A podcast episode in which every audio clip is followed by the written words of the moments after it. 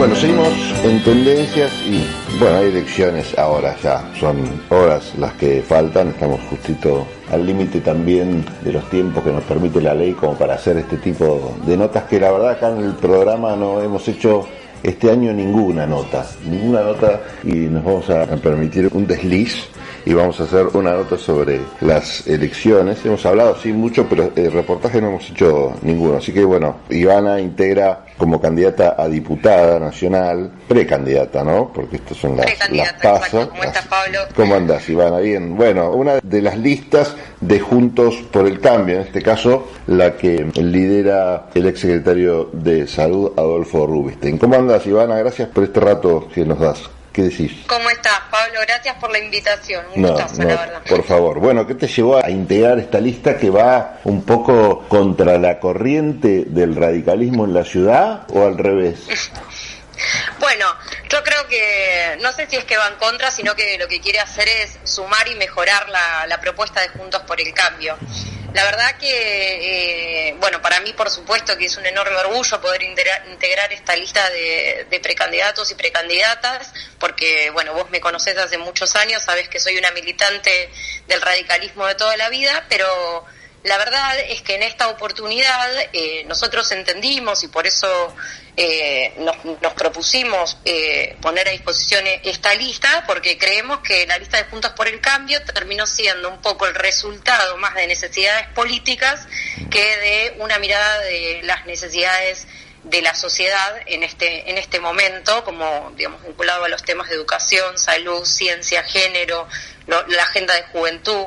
Entonces por eso y haciendo uso creo yo de, de lo que significan las pasos no como uh -huh. una herramienta de, de decisión que la sociedad tiene para ordenar los candidatos en las listas. Bueno propusimos esta esta lista para que la gente tenga la posibilidad de elegir. Para que te quede claro la gente cuando llegue a las urnas se van a encontrar con una lista que, encabeza Adolfo Rubinstein que compite en estas pasos con la de María Eugenia Vidal. Esto es así. Claro, compite con la de María Eugenia Vidal y compite con la que encabeza Ricardo López Murphy. Uh -huh. Y en ese sentido, justamente me das un buen pie porque yo creo que también tiene que ver con cierta representación política de lo que nosotros queremos expresar. Nosotros eh, venimos sosteniendo y creemos eh, realmente que lo que hay que hacer es recuperar los mejores valores que tuvo el, el alfonsinismo en la década de los 80, esa mirada de país, pero con una agenda de mirada hacia el futuro. Y entonces, en ese sentido, creemos que eh, es, eso no lo, no lo está expresando en este momento ni la, la, lista que encabeza María Eugenia Vidal ni la lista que encabeza Ricardo López Murphy, uh -huh. y creemos que, que podemos mejorar. Hay muchos radicales que están convencidos de votar al PRO, a, a Vidal, perdón. Bueno, creo que, que, debe, debe haber de todo. Yo te puedo decir, digamos, la, lo, lo, que me vinieron transmitiendo a mí en, esta, en estas semanas de, de, campaña. Yo creo que hay un cierto corrimiento del panorama y del escenario político.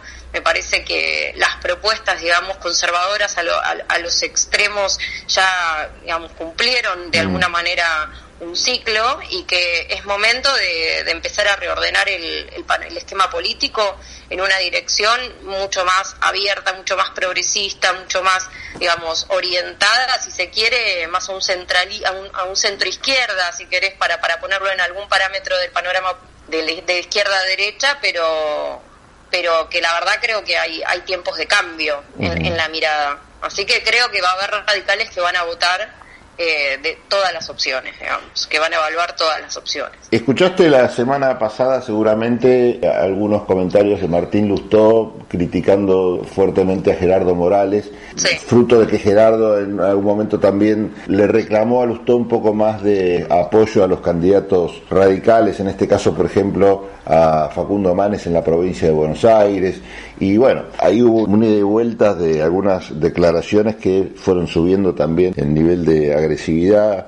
Y al respecto, bueno, Rubinstein se pronunció, pero quería saber cuál era tu opinión sobre todo este intercambio. Sí, mira, yo creo que en principio eh, Martín Lustó efectivamente, como, como señala Rubinstein, se equivocó en esta expresión porque me parece que no es momento para profundizar conflictos entre sectores internos. Me parece que, que existen, que, que, está muy bien, digamos, la, la posibilidad de ampliar el volumen político de nuestro partido, pero que hay también espacios y momentos donde donde dirimir esta, estas cuestiones. Pero por otro lado, también creo que, de hecho, Gerardo, Gerardo Morales hizo un, una un fuerte apoyo, digamos, al espacio nuestro acá en, en, la ciudad. Creo que es un dirigente nacional, que yo, aparte, nuestro espacio y, y todos quienes integran nuestro espacio, respetamos muchísimo. Creo que su gobernación en la provincia de Jujuy ha, ha implementado políticas innovadoras y en ese sentido me parece que nosotros estamos en un momento de sumar, no de restar y, en ese sentido creo que las, las declaraciones, digamos, de Martín eh, son equivocadas. De hecho, eh, creo que hasta han tenido conversaciones, digamos, donde Martín de alguna manera expresa, pero en privado, digamos, claro. su, claro, su, su, arrepentimiento. culpa, podría decirse de alguna manera, pero bueno, también es cierto que estaría bueno que lo haga de manera pública, pero pero bueno, creo que, fue una equivocación. Me parece que no, no es momento en la política para mostrarle esto a la, a la gente y mucho menos cuando hace falta generar un Juntos por el Cambio, digamos, una coalición fuerte, potente, eh, porque esta es una elección legislativa que marca cómo se van a conformar la mayoría, las mayorías de aquí a dos años, pero después hay que pensar en un gobierno que, que hay que conformar también. Entonces, me parece que nosotros tenemos que trabajar más en cooperar y sumar que en en discutir estas, estas cuestiones. Sí, lo que, lo que define esta paso también es el rol del radicalismo dentro de, Juntos por el Cambio, Juntos o Cambiemos como se llame, porque la verdad que el papel que hizo durante, no sé qué opinas vos, pero por lo menos la mm. sensación que hay es que el papel que hizo durante el gobierno de Mauricio Macri fue bastante lamentable entre acompañar medidas que nada tenían que ver con los valores e ideales del partido, eh, a veces defendiéndolas y a veces por el silencio, pero este planteo me parece que suena mucho, ¿no? En las filas radicales. Suena, suena mucho. Eh, yo personalmente eh, fui, fui bastante crítica al, gobierno de Macri y al rol que el radicalismo cumplió en el contexto de esa coalición, pero creo que ha habido un cambio y una, un cambio, digamos, de, mirada, de perspectiva, y que el radicalismo ahora necesita ocupar un rol protagonista. Digamos, esto es una una coalición donde, donde el, lo que puede aportar el radicalismo es, es muchísima experiencia, es conocimiento de cuadros técnicos, digamos, nosotros tenemos una fundación como la Fundación ALEM, digamos, que mm. digamos, permanentemente está, está produciendo ideas y contenidos y me parece que el rol político del radicalismo para los próximos años y para poder sacar a la Argentina del lugar donde estamos en este momento eh, es clave. Bueno, Ivana, te agradecemos mucho este contacto. La verdad que vimos una campaña muy rara, con mucha internet, con spots que parecían competir más por un premio Clio, premio de esos que se entregan a los contenidos más bizarros audiovisuales que de propuestas políticas, no sé cómo lo viste vos, pero me dio esa sensación. Mucho, mucho afiche roto, mucho afiche vandalizado, vimos en la ciudad de todos los partidos. Mira, el otro día yo caminaba por Coronel Díaz rumbo a las Heras y vi un cartel de, o varios carteles de de Rubinstein que le habían arrancado la cara. Eh, ¿Cómo viste la campaña? Sí, mira, me parece que esta es una campaña atípica. Estamos, no debemos olvidar que estamos en un contexto de emergencia sanitaria con una realidad social y económica gravísima. Vos no te olvides, Pablo, que estamos con 42% de pobres. Eh, y, en, un, en un contexto donde la gente no consigue laburo, digo, me, me parece que la política eh, tiene que un poco dar el ejemplo, que hay que bajar los niveles de conflicto y de agresividad, que no, yo no, no veo, digamos, que eso, que eso sube en, suma en ningún sentido.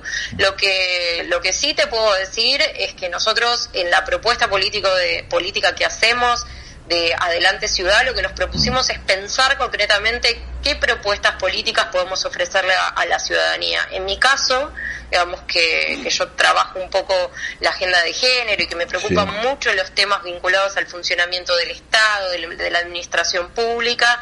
Eh, creo que, que, tenemos al menos, viste, tres o cuatro patas estructurales en esta agenda que no se mencionaron en la campaña. Digamos, el tema de eh, las violencias, el tema de la compatibilidad de lo que significó la cuarentena con, con los temas de, del cuidado en el caso de las mujeres, y creo que hay un tema pendiente de más mediano y, y largo plazo, que es cómo hacemos nosotros para que las mujeres puedan incluirse en el mercado de trabajo.